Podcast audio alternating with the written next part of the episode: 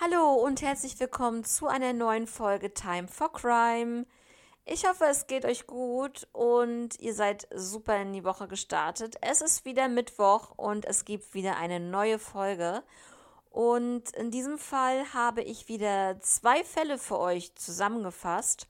Sehr interessant auf jeden Fall und eine Besonderheit, es geht dieses Mal um zwei männliche Opfer. Ja, seid gespannt und ich würde sagen, wir starten gleich in den ersten Fall.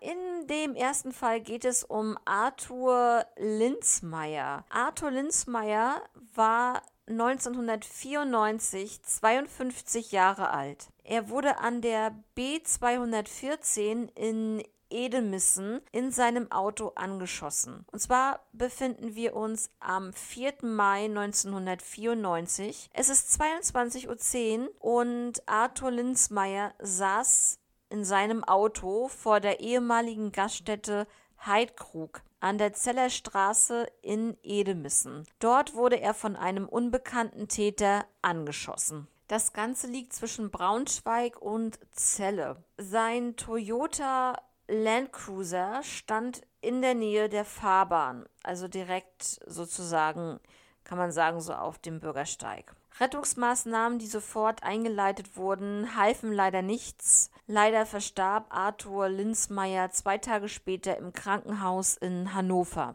Wer war eigentlich Arthur Linsmeier? Also, wie gesagt, er war 52 Jahre alt.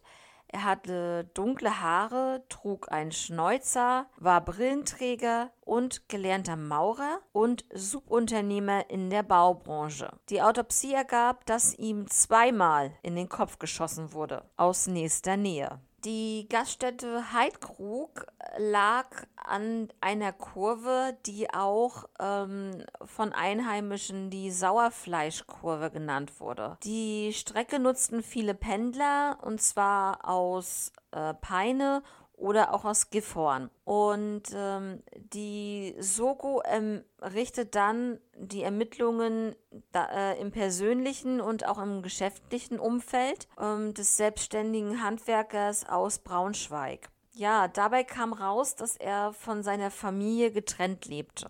Arthur Linsmeier beschäftigte auch polnische Arbeiter. Was jetzt wichtig ist, am Tatort wurden wirklich Patronenhülsen gefunden und zwar vom Kaliber 22. Dieser ist flexibel verwendbar für Gewehre, Pistolen und Revolver. 1995 werden die Ermittlungen dann eingestellt. Die Frage bleibt trotzdem noch im Raum. Warum musste Arthur Linsmeier sterben? Das Motiv ist total unklar. Es gibt natürlich mehrere Möglichkeiten, die wir hier haben, die im Raum stehen, wie zum Beispiel jemand, der geldgierig ist.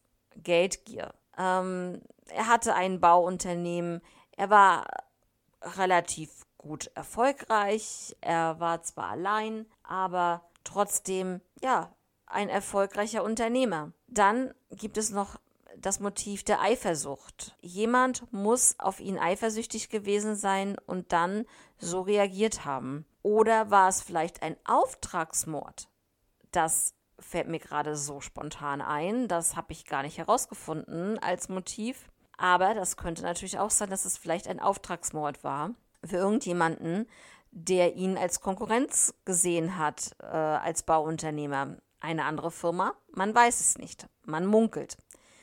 Und es gibt auch noch die Vermutung, dass es eventuell Arbeiter gewesen sind, Ob das jetzt polnische Arbeiter waren, ob das jetzt deutsche Arbeiter waren, das lasse ich mal rausgestrichen. Ich sage jetzt Arbeiter, die sich um ihr Lohn äh, gebracht fühlten, somit ihn umbringen wollten. Das gibt es natürlich auch die Möglichkeit. Na, also diese Motive würde ich auch ins Visier nehmen. Mein erster Gedanke war auf jeden Fall, dass es, ja, also zwei Sachen. Ich könnte mir den Auftragsmord gut vorstellen von einem anderen Unternehmen, ähm, so die Konkurrenz aus dem Weg räumen, was schon echt krass ist, die Konkurrenz so aus dem Weg zu räumen. Also wirklich, da brauchen wir gar nicht drüber reden.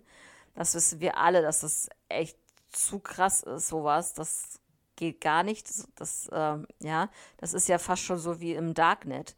Äh, so ein Auftragskiller ähm, äh, dafür bezahlen, ne? Und äh, ja, also Auftragsmord für mich möglich, aber auch die, dieses Persönliche, dieses, diese Eifersucht. Auf der anderen Seite denke ich, dass es auch was Persönliches sein könnte im privaten Umfeld.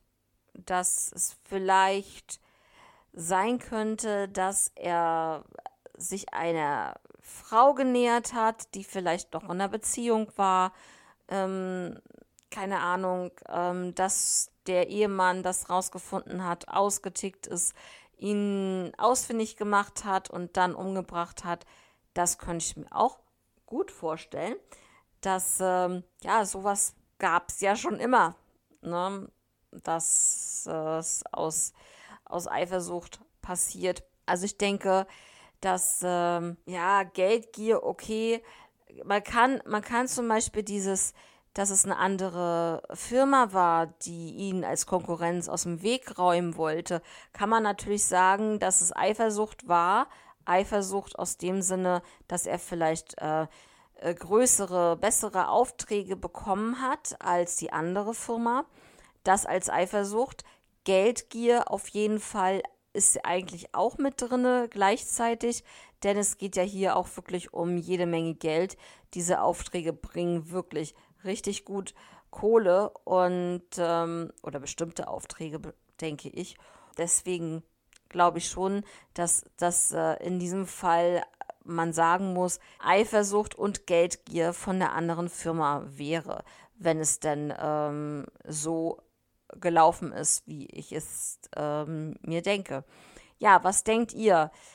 Das war der erste Fall. Mehr habe ich dazu leider nicht gefunden, aber auf jeden Fall sehr, sehr aufregend, wenn man sich vorstellt, er sitzt, er sitzt abends gegen 22 Uhr in seinem Wagen vor dieser Gaststätte und wird einfach aus nächster Nähe, ihm wird einfach zweimal in den Kopf geschossen. Also, wenn man sich das heutzutage vorstellt, dann darfst du ja gar nicht mehr rausgehen. Es passiert ja wirklich so viel auf der Straße. Man kann vom Auto überfahren werden, man kann, es kann ein Amokläufer auf einmal um die Ecke kommen und sich selber und andere in die Luft sprengen. Äh, also ganz ehrlich, dann dürfte man wirklich, wenn man die ganze Zeit nur an sowas denken würde, gar nicht mehr rausgehen. Und das ist ja nicht mehr lebenswert. Also es ist halt schon schwierig, die Situation. Ähm, ja, schreibt mir doch gerne dazu auch Nachrichten, was ihr darüber denkt, äh, was ist an diesem Abend passiert, beziehungsweise ähm, was hat es für einen Hintergrund, dass man ihn umgebracht hat. Und dann würde ich sagen, muss ich jetzt leider wieder zum nächsten Fall überleiten. Schwierige Überleitung, aber das äh, das müssen wir so tun. Äh, jetzt kommen wir zum zweiten Fall. Im zweiten Fall gehen wir zwei Jahre vor den ersten Fall. Das heißt, wir sind nicht mehr im Jahr 1994, wir sind jetzt im Jahr 1992. Und zwar geht es nach Köln und wir sind bei einem 54-Jährigen. Und zwar ist, geht es hier um Horst Strohe. In der Nacht zum 13. September 92 wird Horst Strohe am Heumarkt in Köln angegriffen und tödlich verletzt. Er ist am Wochenende immer in Lokalen in Köln unterwegs, meistens so südlich vom Heumarkt und auch so war es an diesem Samstag, dem 12. September 1992. Es ist ungefähr 1 Uhr, das heißt, wir haben schon den 13. September 92 und vermutlich ist Horst alleine unterwegs und äh, wollte zurück zum Heumarkt. Zeugen haben dann gesehen, wie an der Straße am Malzbüchel er von einer von einem unbekannten jungen Mann mit massiven Tritten zu Boden gebracht wurde. Dieser unbekannte Täter sprang wie beim Karate und trat gezielt gegen Horsts Brust. Er fiel dann sofort zu Boden und erst dann ging es richtig los. Er wurde mit Tritten massakriert von diesem Unbekannten. Er erlitt Kopf- und äh, Hirnverletzungen und starb noch auf der Straße. Der Täter flüchtete und es wurde natürlich ein Notarzt angerufen, der konnte aber leider nur noch den Tod von Horst feststellen. Ja, natürlich wurde ein Motiv gesucht. Warum greift man nachts einfach so Leute, also allgemein, jemanden auf der Straße an und verletzt ihn mit Karatetritten so sehr, dass äh, diese Person dann auf der Straße noch den Verletzungen erliegt. Und das ist so die Frage, warum tut man sowas? Also zu Horst ist zu sagen, dass er im homosexuellen Milieu zwischen Heumarkt und Severinsbrücke unterwegs war. Man nennt diese, ähm, man nennt diesen Bereich äh, Lederszene. Das heißt, dass da Männer auf Lederbekleidung stehen und äh, die Frage ist halt jetzt wirklich, die im Raum steht, war Horst Strohe wirklich das Ziel? War er wirklich das gezielte Opfer oder war er ein Zufallsopfer von diesem Täter? Vermutet wird, dass der Täter selbst aus dem homosexuellen Milieu stammen könnte. Und natürlich, was ganz wichtig ist, was die Zeugen ja ausgesagt haben, dass der Täter auch Kampfsport erfahren war. Der Täter trug eine helle Hose, ein helles Hemd mit abgesetzten dunklen Muster bekleidet. Das Muster sollte wohl eine Schlange darstellen. Der Täter war ungefähr, wie gesagt, wir sind 1900 92. Der Täter war 20 Jahre alt, war ungefähr 1,80 groß, kurze dunkle Haare. Er war schlank und hatte eine sportliche Figur. Ja, und wie gesagt, dass der Täter auch Kampfsport erfahren war. Das heißt, er wird entweder früher schon Kampfsport betrieben haben oder er war zu dem Zeitpunkt noch in so einem Trainingsclub für Kampfsport. Das kann natürlich auch sein, das weiß man halt nicht. Dann ist auch die Frage, gab es vorher einen Streit zwischen Horst und dem Täter oder kam es einfach so zu dieser Aktion? Und es ist bis heute ungeklärt, wer der Täter ist. Es ist nichts rausgefunden worden. Ähm, es gab die Zeugen, aber es war ja auch nachts und da ist es auch sehr schwierig, äh, manchmal Gesichter richtig zu erkennen. Und ja, es gab dann, es gibt halt immer noch eine Belohnung von 4000 Euro.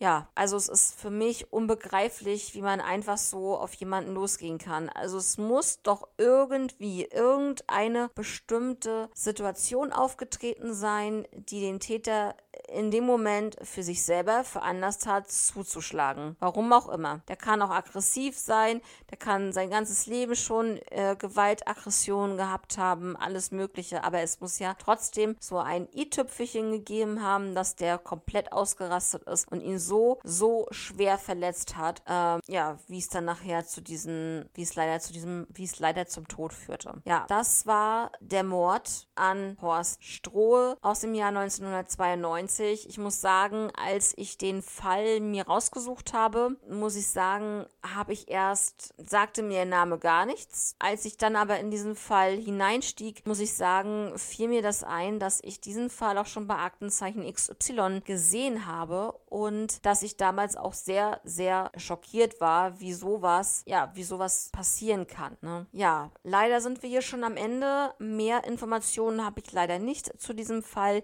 Ja, zwei schlimme Fälle, diesmal mit männlichen Opfern. Ich werde auch mal gucken, dass ich jetzt auch mal des Öfteren männliche Opfer mit reinbringe, weil das auch schon so eine ähm, ganz andere Situation ist als mit, mit den weiblichen Opfern natürlich. Und äh, ja, ich werde auf jeden Fall weiterhin auf der Suche nach solchen Fällen sein. Ich hoffe, sie waren informativ für euch und wenn ihr Lust habt, äh, hören wir uns gerne über Instagram. Könnt mir auch Sprachnachrichten über Instagram schicken. Das finde ich eigentlich auch ganz interessant.